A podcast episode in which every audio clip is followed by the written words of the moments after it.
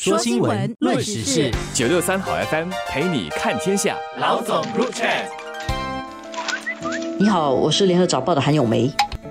你好，我是联合早报的洪一婷。我觉得现在呢，大家都感受到很大的这个经济方面的压力，物品起价啦，这个是最多人讨论的问题啦。很多人说以前五十块去 NDUC 可以买好多东西，现在要好多张五十块才可以买到东西。这个情况啊，呃，早报也做了一个调查嘛。调查的人里面啊，有很多人认为在过去半半年里面啊，生活费个人的生活费上涨了至少百分之十五。然后有大概近七成的受访者说，他们已经开始用各种方法来想办法省钱。这个调查其实我们进行了一个星期，在网络和街头都做了问卷的调查，然后总共参与的人是有七百二十名工种的，所以可以算是相当多的人参与了这样的调查了。所以当中我们就有发现说，当然大家已经都感觉到生活费确实有上涨了，然后也是有好一部分的人已经表示说他们会减少一些逛街啦、网购啦，然后还有会减少乘搭德士私招车或开车，就是尽量通过。呃，搭公共交通或者步行来省钱呐。那么还有就是消费前也更有意识的货比三家。所以这这种种行为当然就是为了要减少开支啦。因为当中呢也是已经有约百分之四十三是啊表示说物价上涨是感受到了一些生活压力啊，然后有百分之二十九是说压力有点大啊。所以所以如果这这两个数字加起来的话，其实就是有过半的人都会感觉到生活是有压力的。这个生活费的压力这次的冲击是比较全面的，因为一方面是个供应链的问题，物品的价格会随着供应的减少而起价。然后另外一点呢，就是也是因为汽油也有供应的问题，因为原油的来源呢也受影响，所以这个来源少了，那个价格肯定就会上升。所以这两样嘛，最影响的生活最厉害的就是一方面你的食品的价格，另外一方面就是的衣食住行里面行。汽油会影响交通的费用，会影响家里的用电费等等，所以你会感觉到比较大的压力。但是另外一方面哦，这个压力虽然每个人都都有，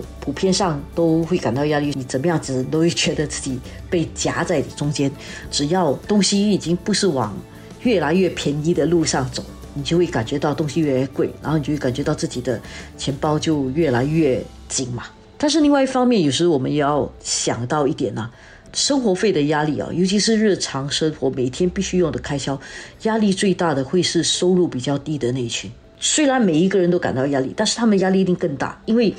他的收入里面。用在日常必须开销的成分啊，一定大过一般高收入的人。但是与此同时，对于一些中高收入的人来讲，可能很多时候呢，各方面的这个生活费的上涨也会有很直接的感受。因为在于说，如果你收入比较高的话，很多时候你在花费上可能会有比较多东西会花。可能有些人会觉得说他们不属于必需品，但是在一定程度上，可能也是生活如果能够呃负担的话，多少会会做的一些选择，包括可能。让孩子上多一些补习班啊、增益课程啊，而这些费用如果每一个都加多一点钱的话，你想象你你多上几堂的话，当然全部的开支加起来是负担就比较重。这些中高收入很多时候获得的津贴这方面也一定会比较少，就是社会的这个资源分布的原理本来也是这样嘛，就是比较有需要的当然是获得比较多，所以可想而知，中高收入这部分的援助获得的也会相应少一些。所以当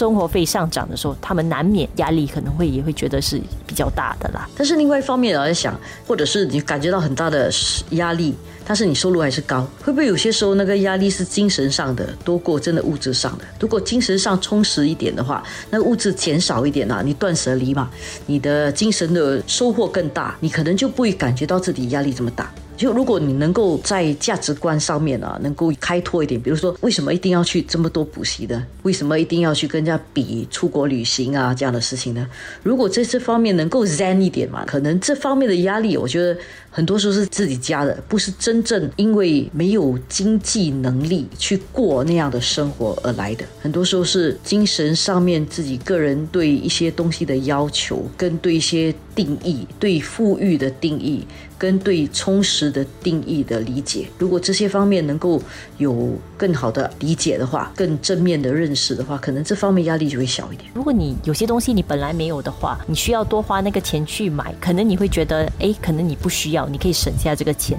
比较困难的就是当大家本来有些东西已经拥有了，你已经习惯了是这样，然后突然间现在需要割舍，有些东西你会觉得哇，你很难想象，你突然间就要放弃掉。我觉得这个可能就是心理上会觉得很难适应了。那么与此同时，我觉得那个心理上的焦虑哦，除了这个能不能舍弃一些东西，我觉得也在于说可能对未来的一些不确定的担忧啦，包括说可能工作是不是稳定的，工资还会不会继续上涨，甚至工作能不能继续的保有。我觉得这些可能也会让很多人觉得有这样的焦虑，就是说，即使说你现在你还可以应付现在的生活开销，你担心的是更长远来讲，你可不可以继续的支持这样的开销？然后与此同时，可能你还会想到，你还要为呃自己的未来啊、呃养老啊要存钱啊，要做更多的规划。所以大家为什么在在调查中，我们看到很多人会表示有压力？我觉得压力可能不完全只是眼前的，也是更多是在于说对于这个长远未来的一一大堆的一些不确定因素的担忧了。刚才一听你说到这个，人们是不是要割舍自己一些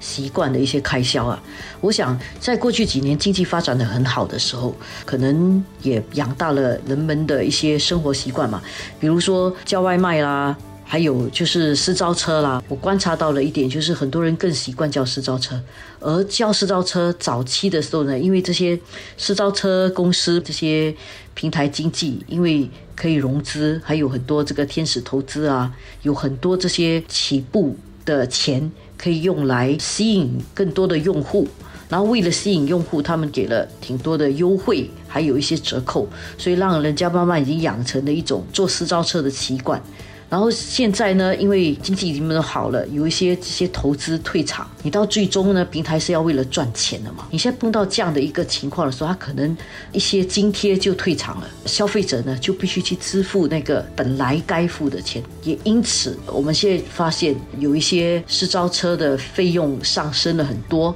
以前很多时候网购运费是不用钱的，对吧？因为有投资者在承担。然后他现在吸引了你成为这个网购的用户了之后，他慢慢的要把这些网购的运送费再加回来，你就感觉到压力比较大。所以这也是另外一种让大家感觉到生活费上涨的一个因素啦。所以除了实际上那个物品提价，另外就是服务的一些津贴退场。这双重打击之下，我们也感觉到我们的那个生活费压力会越来越大。说新闻，论时事，九六三好 FM 陪你看天下。老总 Group Chat。所以在这个时候，其实就更说明了要做一个精明消费者的重要性了。所以也是为什么我觉得这段时间我们也看到了有更多出台了一些呃新的一些应用啦，好像这个 Price c a k i 就在这个时候是特别好用了，就是让你可以货比三家，特别是呃大家很多经常需要买的一些就是食物啊或者日用品啊，就是超市方面，它可以做到一个呃价格的比较。再把这个省钱的这个事情啊，跟大家比较流行的观念就是环保啊结合在一起。以前我们有时候买东西会浪费，吃不完了就丢了，看到便宜就买，啊就觉得很爽，我像省了钱。但是你不知道，你本来不买的话，你根本都不用花这个钱，就是这样的一种观念哦。呃，可能下来。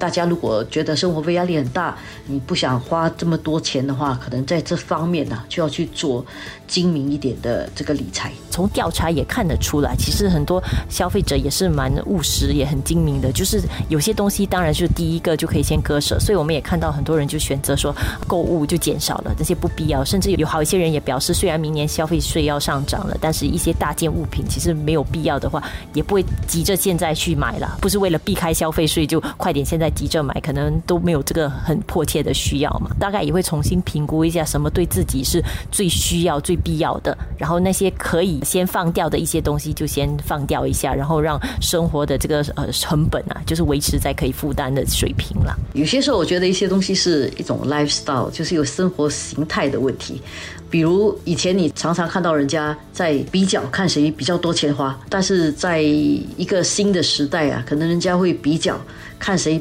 比较精明的不花钱，还有谁拥有的比较少？可能你的越简约越厉害啊！现在大家是很羡慕那些哇，能够走简约风，然后东西很少，然后很少东西需要维持、去照顾、去 去花费的。其实我们在早报介绍了好些商家，其实也知道现在生活费的上涨，所以虽然逼不得已，可能有些食物需要涨价什么，但是有部分商家也会特地为了一些老顾客，可考虑到他们的一些需要，然后保持一些部分的一些菜单里面的食物是保持在一些比较低廉的价格，主要就是回馈一些老顾客。所以这些商家其实呃，就是许多邻里可能都都有的，大家下来也可以多留意。然后我们早报方面也其也其实也不时的有做这方面的报道。